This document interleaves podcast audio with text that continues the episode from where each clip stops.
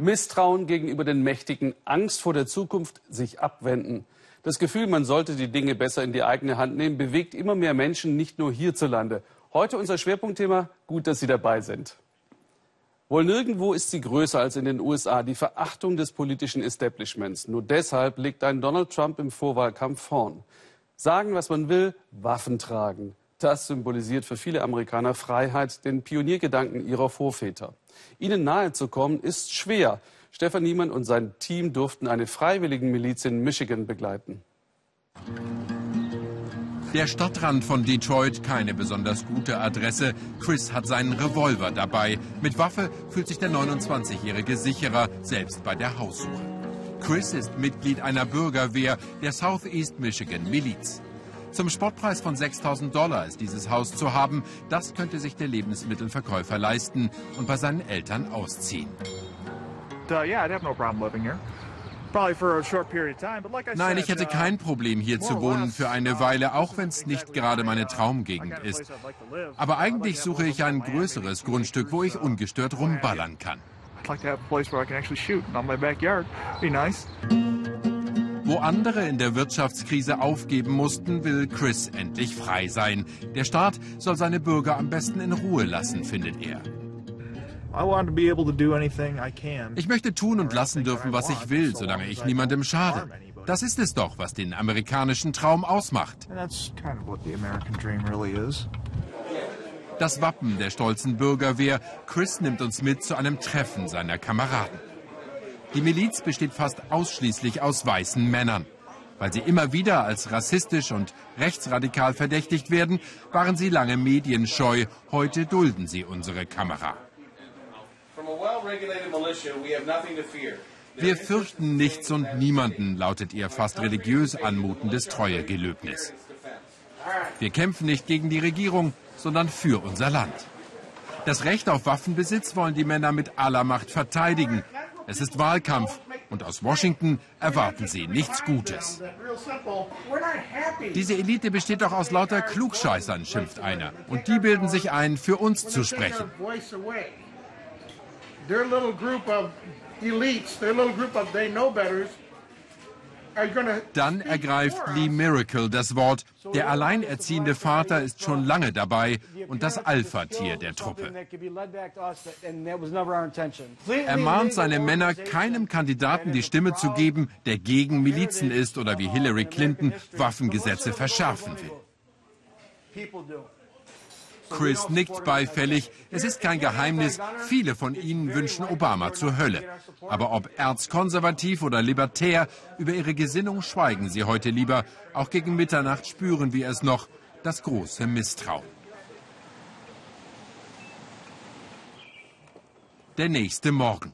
Als wollten sie ganz allein eine Armee in die Flucht schlagen, kommen die Milizionäre zur Wehrübung in den Wald. Auch Lee und Chris erkennen wir kaum wieder in ihrer Kampfmontur. Viele waren lange Soldaten. Auch als Freischärler fühlen sie sich wie Verteidiger uramerikanischer Bürgerrechte. Selbst die stärkste Nation brauche Milizen. Uh, Weil Verbrechen nun mal passieren und Desaster und Terrorismus, das sind ja keine eingebildeten Bedrohungen. Und schauen Sie, auch Rom und das britische Empire hatten damals das stärkste Militär der Welt. Untergegangen sind sie trotzdem. Wir sind ja nicht gegen unsere Soldaten, sondern unterstützen die. Viele von uns sind Veteranen.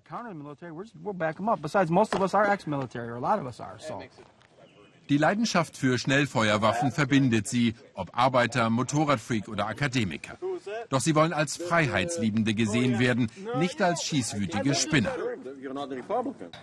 Also Mich uh, hat die Webseite der Michigan Miliz schon mit 14 fasziniert. Und natürlich trage ich eine Waffe. Ich kann ja schlecht einen Polizisten mit mir rumschleppen. Und so schleichen sie durchs Unterholz und trotzen dem launischen Aprilwetter, die Gewehre schussbereit, die Nerven angespannt. Irgendwo da draußen lauert der Feind.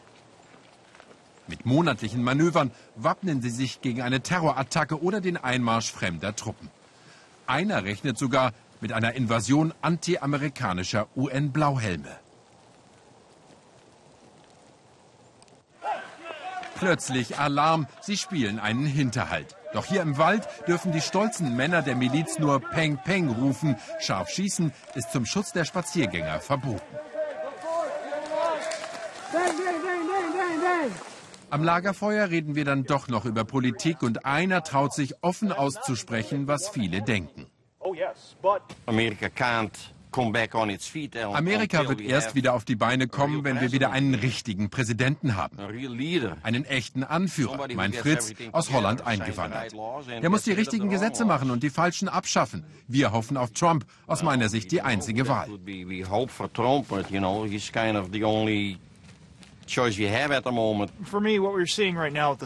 Dieser Vorwahlzirkus ist doch irre. Ich sehe im linken wie rechten Lager nur Politiker, die gar nicht wollen, dass wir frei wählen. Der Sozialist Sanders und der Milliardär Trump stehen doch letztlich beide für dasselbe autoritäre Regierungssystem. Abgrundtiefes Misstrauen gegen Amerikas sogenannte politische Klasse, idealer Boden für Verschwörungstheorien. Das Nationalbanner weht auch über der Sozialbausiedlung, in der Lee Miracle wohnt. Der ehemalige Postbeamte lädt uns zu sich nach Hause ein. Er jobbt als Nachtwächter im Altersheim. Der alleinerziehende Vater hat vier Teenager zu versorgen. Konservative Werte vermittelt Lee seinen Kindern. Die in der Verfassung verbrieften Bürgerrechte müssten verteidigt werden. Die Wahl eines Nachfolgers für Obama fällt ihm schwer. Wenn ich vor der Wahl Clinton oder Trump stünde, bräuchte ich erstmal einen starken Whisky, aber dann würde ich für Trump stimmen. Statt Clinton dann doch lieber Trump.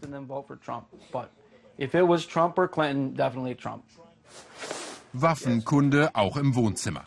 Lee hat seinen Töchtern das Schießen beigebracht, bevor sie Fahrrad fahren konnten. Familientradition.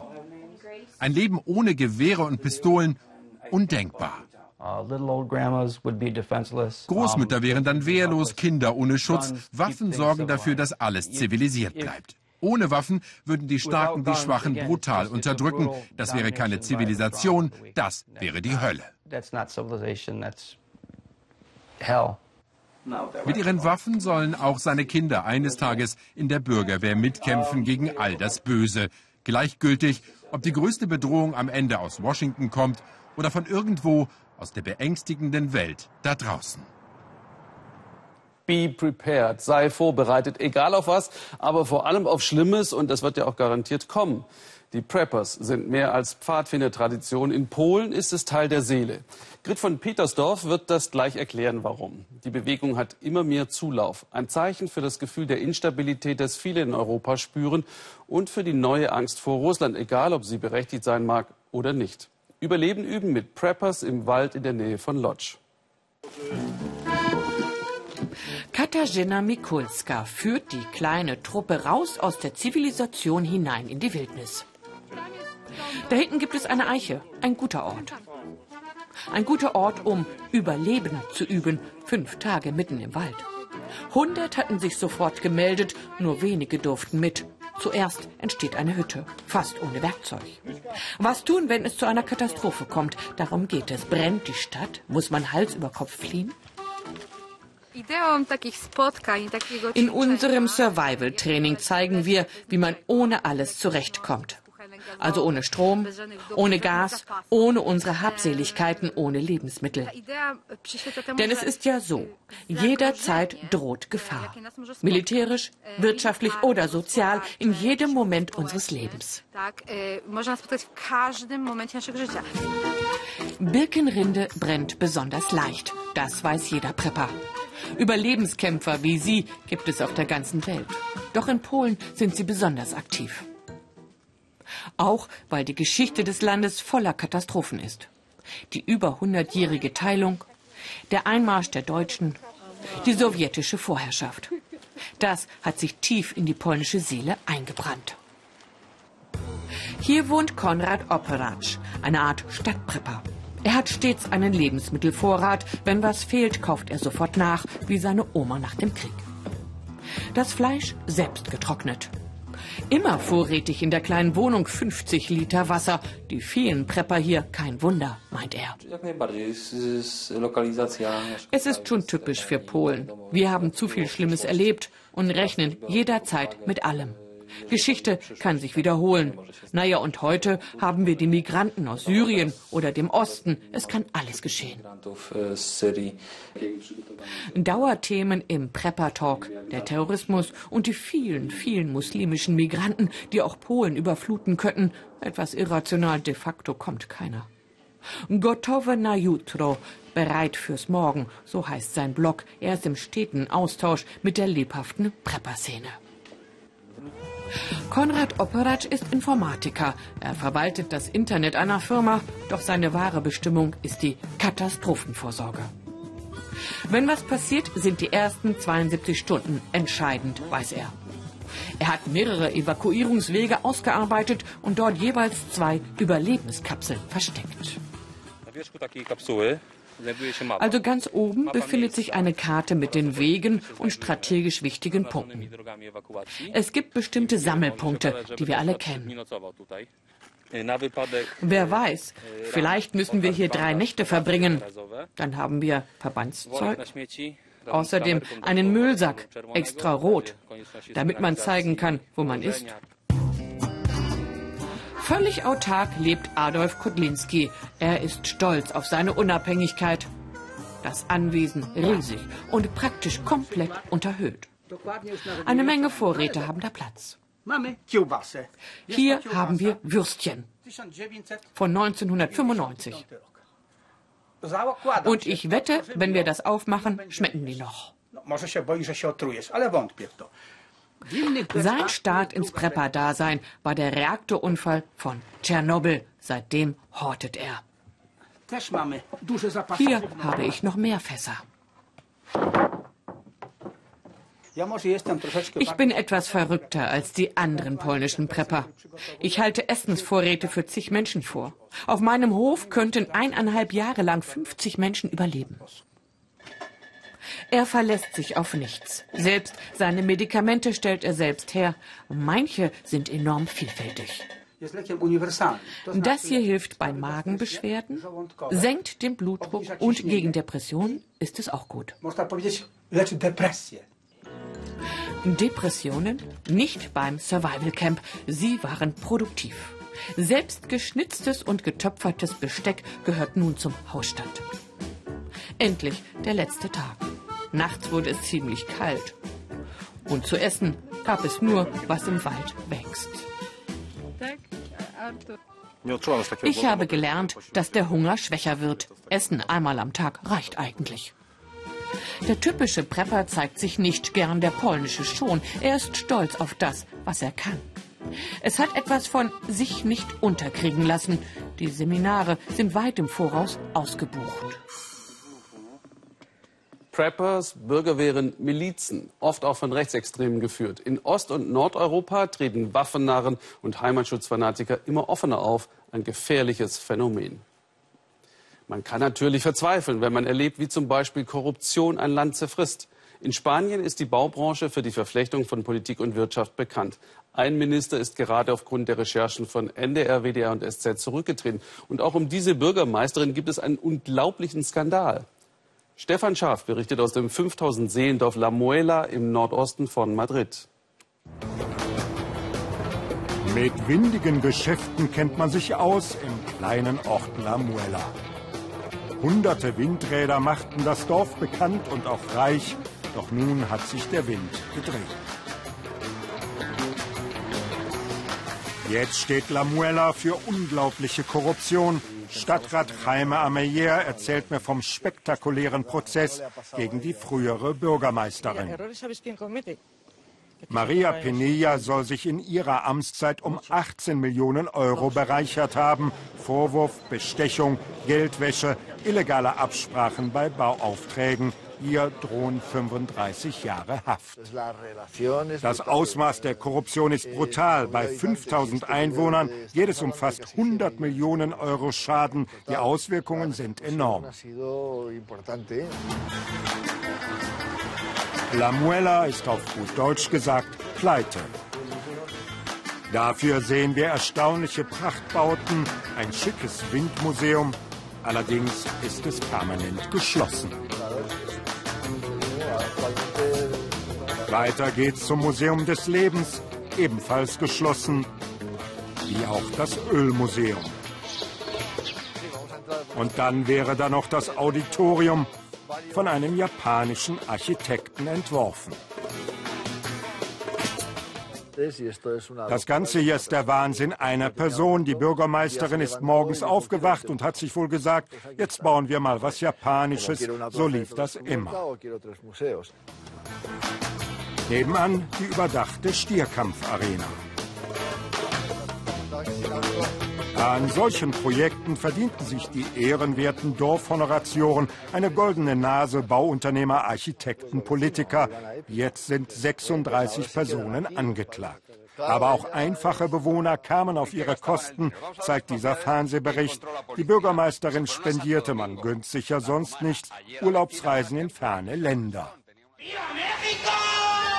Großzügig übernahm die Gemeinde die Hälfte der Reisekosten. Kein Wunder, dass die Bürgermeisterin lange Zeit beliebt war. Das hören wir auch in der Kneipe. Und wir spüren, dass das Dorf immer noch gespalten ist. Solange alles funktioniert hat, waren doch alle dabei. Das hat sich erst geändert, als die Kosten aus dem Ruder liefen. Leider ist das menschlich. Wer Korruption sehen will, sieht sie. Wer nicht, der schaut weg. Unter den Blinden ist der einäugige König. Vom Größenwahn sind nur noch Ruinen übrig geblieben. Früher hatte der Bauboom die Gemeindekasse prall gefüllt. Immer mehr Grundstücke verkaufte die Kommune, bis die Blase platzte. Im Rathaus sitzt nun ein junger Bürgermeister, Adrian Tejo, von einer linken Regionalpartei. Ein Gehalt bekommt er nicht. La Muela muss 16 Millionen Schulden abstottern. Bis vor kurzem konnte der Ort nicht einmal den Strom für die Straßenbeleuchtung bezahlen. Wie ein Krebsgeschwür habe die Korruption Spanien im Griff, sagt der Bürgermeister. Leider hat unserer Gemeinde eine richtige Kontrolle völlig gefehlt. Erst das hat uns in diese Situation gebracht. Und dann gab es im Dorf eben eine Mehrheit, der all diese Wohltaten gefallen haben.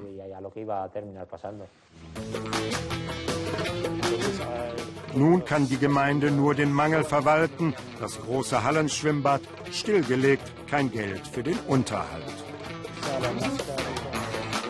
Aber der tiefe Fall hat auch eine positive Seite. Immer mehr Bürger engagieren sich ehrenamtlich, etwa bei der kostenlosen Freizeitbetreuung von Kindern. Wer hier mitarbeitet, will etwas gegen das schlechte Image der Gemeinde tun.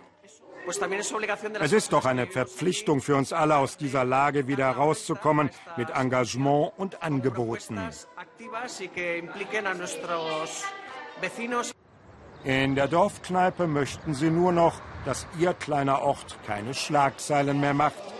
Die Chancen dafür stehen nicht so schlecht, denn es vergeht kaum ein Tag in Spanien, an dem nicht anderswo ein neuer Skandal enthüllt wird. Am Freitag etwa trat in Madrid der Energieminister zurück. Er hatte eine Briefkastenfirma. Für uns hier am Tisch sind die Panama Papers etwas Alltägliches, sagt der Bürgermeister. So etwas erleben wir schon seit Jahren. So sehen sie also aus, die Abgründe in der spanischen Provinz. Doch das Dorf steht beileibe nicht alleine. La Muela ist fast überall. Die etablierten Parteien Spaniens haben für ihre Misswirtschaft bei der letzten Wahl mit Stimmenverlusten bezahlt. Aber noch ist eine neue Regierung nicht zustande gekommen. Und wenn das bis Ende April so bleibt, gibt es Neuwahlen. Unsere nächste Geschichte spielt im Gesicht. Und weil unser Korrespondent Gabor Hallas die Menschen immer offen anblickt, ist es immer aufgefallen. Der Schnappschuss aus Pakistan.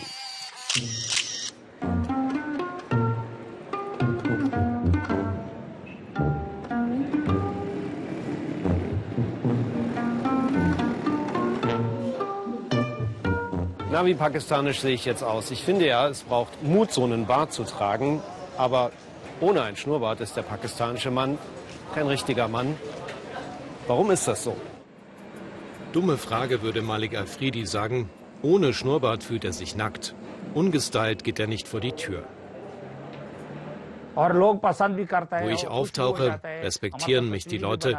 Jeder mag meinen Schnurrbart, auch die Frauen. Respekt und Liebe kostet was. 130 Euro gibt der reiche Geschäftsmann monatlich aus für den Friseur, Mandelöl, Gel. Er zupft, zieht, dreht und föhnt. Nach einer halben Stunde steht der Bart.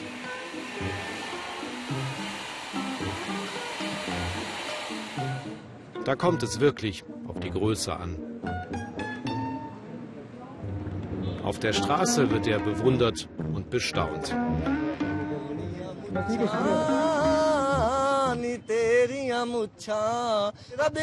Und er singt das Lied vom Schnauzbart, dem Wunderschönen.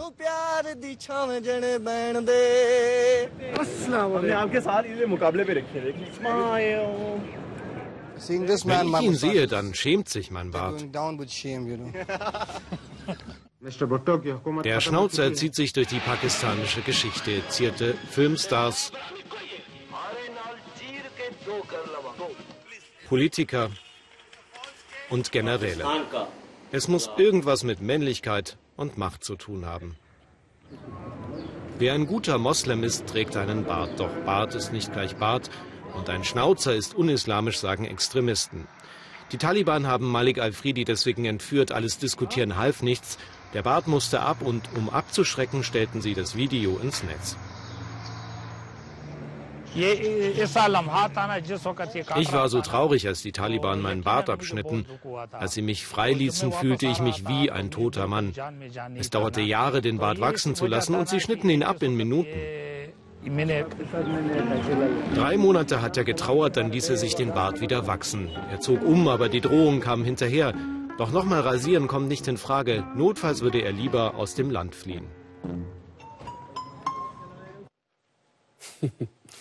In Syrien hat Präsident Assads Baath-Partei die Wahlen in seinem Rumpfstaat nach eigenen Angaben gewonnen. 200 der 250 Parlamentssitze gingen an seine nationale Einheitsliste. UN-Vorschläge für eine Übergangsregierung mit Assad hat die syrische Opposition parallel erneut abgelehnt. Rund um Aleppo verschärft sich der Krieg durch eine Offensive des sogenannten IS. Details nannte die syrische Beobachtungsstelle für Menschenrechte. Sie wird oft von Medien zitiert. Was wie eine Organisation klingt, ist ein ein-Mann-Betrieb im englischen Coventry. Rami Abdurrahman und seine Mission, ein Porträt von Hanni Hüsch.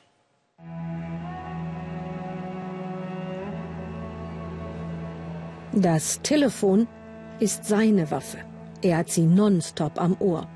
Schlaf findet er nur für ein paar Stunden. Auch heute hat es wieder früh geklingelt. Bomben auf einen Vorort von Damaskus. Tote, auch Kinder, melden seine Informanten. Sie haben ein Video geschickt.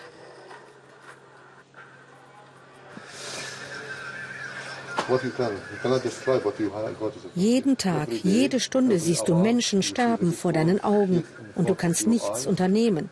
Aber du kannst es öffentlich machen.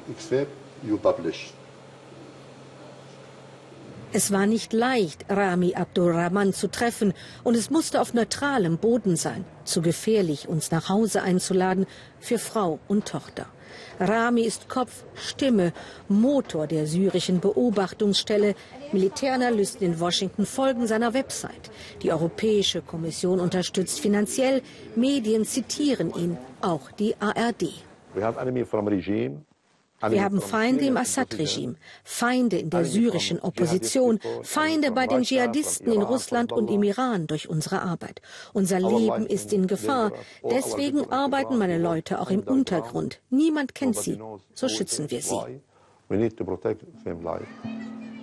Er selbst suchte in Coventry Schutz vor 16 Jahren, als er als Oppositioneller zum Assad-Regime in Gefahr geriet.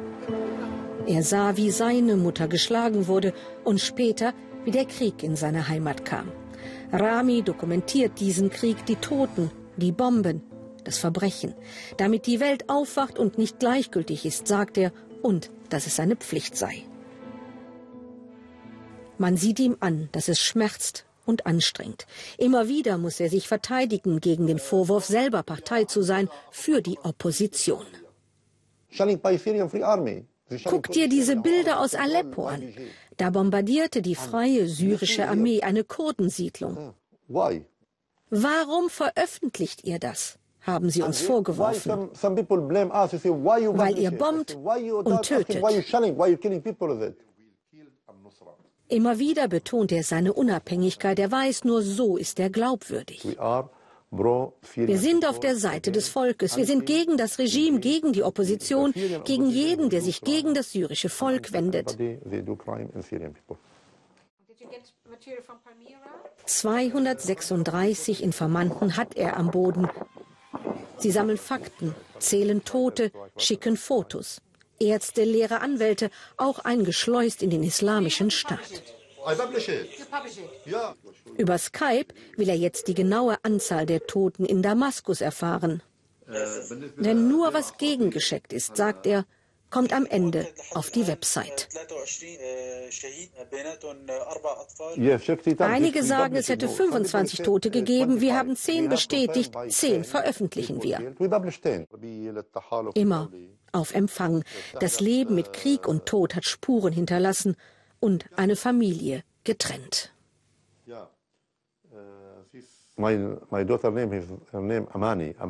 Der Name meiner Tochter ist Amani. Das heißt, du hast Hoffnung für die Zukunft. Ohne die sterben wir.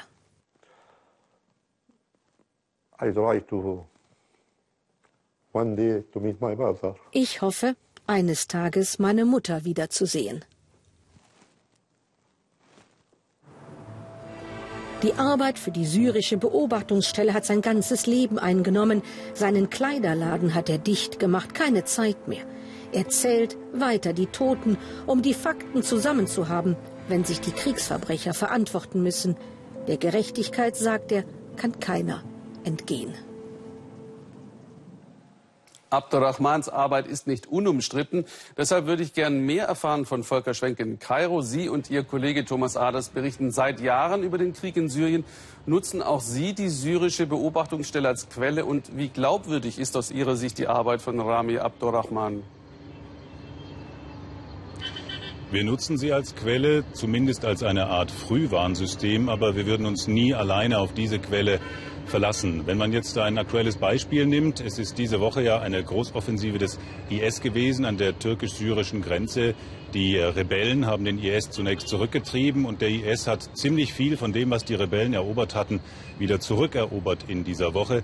Darauf hatte die syrische Beobachtungsstelle relativ frühzeitig hingewiesen, genauso wie auf die äh, wieder zunehmenden Kämpfe in Aleppo selbst zwischen den Truppen des Regimes von Machthaber Assad und den Rebellen, die, wie man weiß, in Aleppo ja ein bunter Mix sind aus sogenannten gemäßigten Gruppen und Al-Nusra und noch ein paar andere. Nur den IS, den gibt es in Aleppo definitiv nicht. Also auch da gab es mehr Kämpfe. Darauf hat die Beobachtungsstelle hingewiesen. Und ich überprüfe dann im nächsten Schritt mit den Kontakten, die wir selbst in Syrien haben, was wissen die und dann kommen auch noch die frei zugänglichen, veröffentlichten Quellen ins Spiel, also schlichtweg Presseartikel oder äh, Arbeiten von Kollegen der Agenturen oder Presseveröffentlichungen der Opposition oder der syrischen Regierung und dann auch noch Thinktanks. Und das alles zusammen ergibt ein Bild, mit dem wir umgehen. Und wenn Sie nach der Glaubwürdigkeit fragen, es ist eine gute Orientierung, aber man sollte sich nicht ganz allein darauf verlassen, wie auf nichts in diesem Krieg.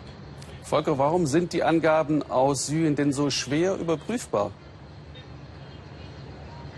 Syrien ist ein Kriegsgebiet und da kann man leider nicht so oft hingehen, wie man es sollte und vielleicht auch wollte. Denn das Beste ist natürlich, sich selbst ein Bild vor Ort machen. Ähm, das ist aber, wie gesagt, nicht einfach. Ich war zum Beispiel zum letzten Mal im Jahr 2013 in Aleppo. Ich bin zuständig für die Rebellengebiete in Syrien. Der Kollege Aders ist für die Regimeseite zuständig. Es ist viel einfacher, mit dem Regime nach Aleppo zu kommen, weil da gibt es noch sowas wie äh, staatliche Strukturen, als auf die Rebellenseite, wo ein buntes Durcheinander ist von sich bekämpfenden Gruppierungen.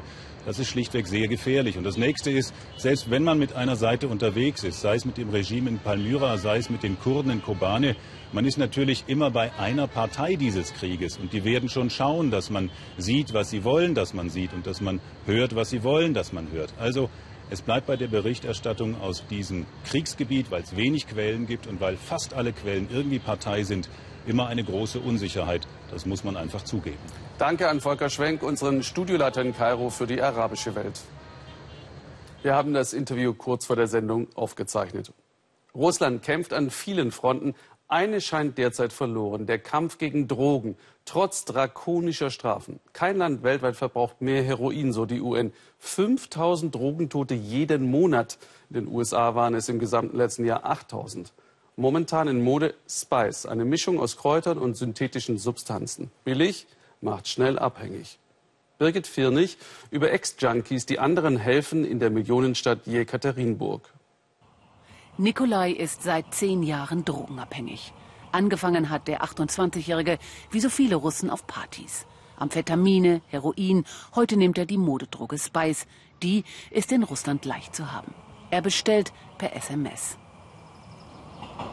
Zehn Minuten später kommt eine Nachricht mit der Adresse. Hier kann er sein Päckchen in einer Mauerritze abholen. Meistens läuft es so unkompliziert.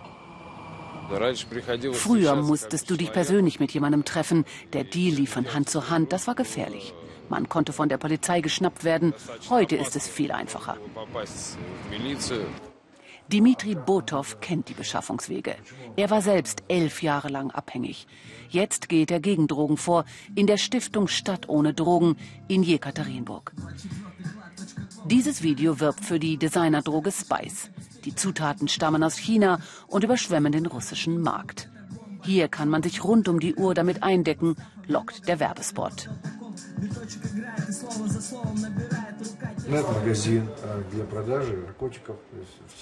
Das hier ist ein Online-Shop für den Vertrieb von Drogen. Davon gibt es viele. Der Betreiber des Shops kauft größere Mengen ein und verteilt sie dann in Päckchen in der ganzen Stadt, die dann gekauft werden. Shama Shop ist eine Anspielung auf Schamanen. Die Preise für Spice sind niedrig im Vergleich zu Heroin oder Kokain. Man kauft per Mausklick. Sie nutzen das sogenannte Darknet, den Teil des Netzes, der für illegale Geschäfte missbraucht wird. Dimitri und sein Kollege werden das Portal den Behörden melden. Andere Antidrogenaktivisten gehen so gegen die Händler vor. Sie machen Jagd auf Drogendealer. In fast allen russischen Großstädten haben sich solche Gruppen gegründet. Sie heben Drogenlager aus. Denn die Polizei sei überfordert, meinen sie. Sie brandmarken die Händler, stellen die Videos dann ins Netz, um sie zu outen. Lagebesprechung in der Stiftung. Alle hier sind ehemalige Junkies, auch ihr Chef Andrei Kabanov. Heroin ist etwas zurückgegangen in Jekaterinburg, doch die Designerdrogen sind auf dem Vormarsch. Die Junkies extrem jung, warnen sie. Früher waren Drogensüchtige zwischen 23 und 25, heute zwischen 14 und 15. Wir haben aber auch Neunjährige und sogar sechs Jahre alte Kinder, die Drogen konsumieren. Andrei Kabanov war elf Jahre süchtig. Er ist stolz darauf, aus eigener Kraft von den Drogen losgekommen zu sein. Sucht sei keine unheilbare Krankheit, meint er, sondern eine Schwäche, die man besiegen müsse. Weltweit werden Medikamente beim Entzug eingesetzt. Wir rehabilitieren ohne eine einzige Tablette. Schneller, leichter und einfacher. Durch kalten Entzug. So hat auch Roman seine Abhängigkeit besiegt nach 13 Jahren. Jetzt hilft er anderen Junkies beim Entzug auf einem Hof der Stiftung in den Wäldern von Jekaterinburg. Hier sind sie ganz auf sich allein gestellt. Sie müssen überleben ohne Hilfe von außen. Roman nimmt uns mit. Die Junkies müssen sich einem strengen, geregelten Tagesablauf unterwerfen. Dafür sorgt er. Das ist jetzt sein Job. Jeder muss hier anpacken, sie sind Selbstversorger, leben wie im Kollektiv. Körperliche Arbeit tut dem Menschen gut. Eine Reha darf daher nicht leicht sein. Sie darf aber auch nicht zu schwer sein. Arseni hat die ersten sechs Monate geschafft. Als Großstadtmensch tat er sich anfangs schwer im Stall. Er vermisst seine Frau und seine drei Kinder, aber lieber ein Jahr ohne sie als ein ganzes Leben. Wenn du hier ankommst, willst du einfach nur weglaufen. Du willst so schnell wie möglich weg mit allen Mitteln. Dann nach und nach, wenn dein Körper anfängt, sich zu reinigen, kommt die Einsicht, dass nicht alles im Leben verloren ist. Auch bei ihm begann es auf Partys in St. Petersburg. Es fing mit leichten Drogen an, dann kamen schwere hinzu, Probleme zu Hause. Meine erste Frau verließ mich. Das Mittagessen wartet schon. Auch das müssen die Ex-Junkies selbst zubereiten. Roman sorgt auch hier für Ordnung. Keiner darf bevorteilt werden. Das könnte Ärger geben.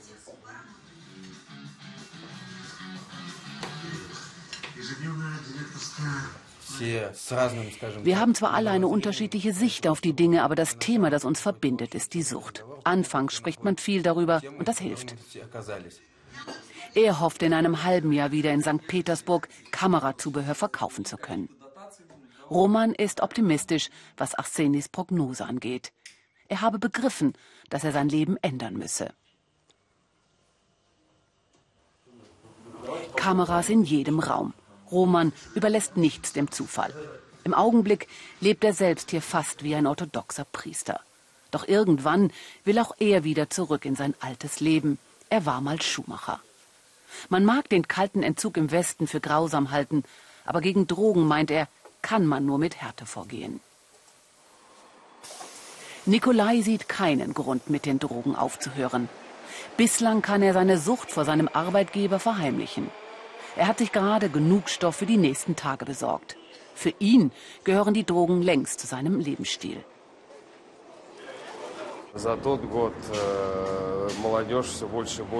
Allein wenn ich das letzte Jahr betrachte, es werden immer mehr Jugendliche.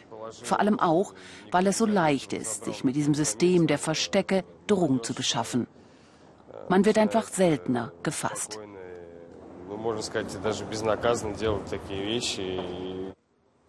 Russlands Großstädte bieten unendlich viele Verstecke. Und die russischen Behörden sind dagegen zunehmend machtlos wie die Redaktion arbeitet und wie unsere Korrespondentinnen und Korrespondenten. Das habe ich auf unserer Facebook-Seite in einem Video gepostet. Schauen Sie sich's gerne an. Danke fürs Zuschauen. Heute noch einen interessanten Abend hier im Ersten.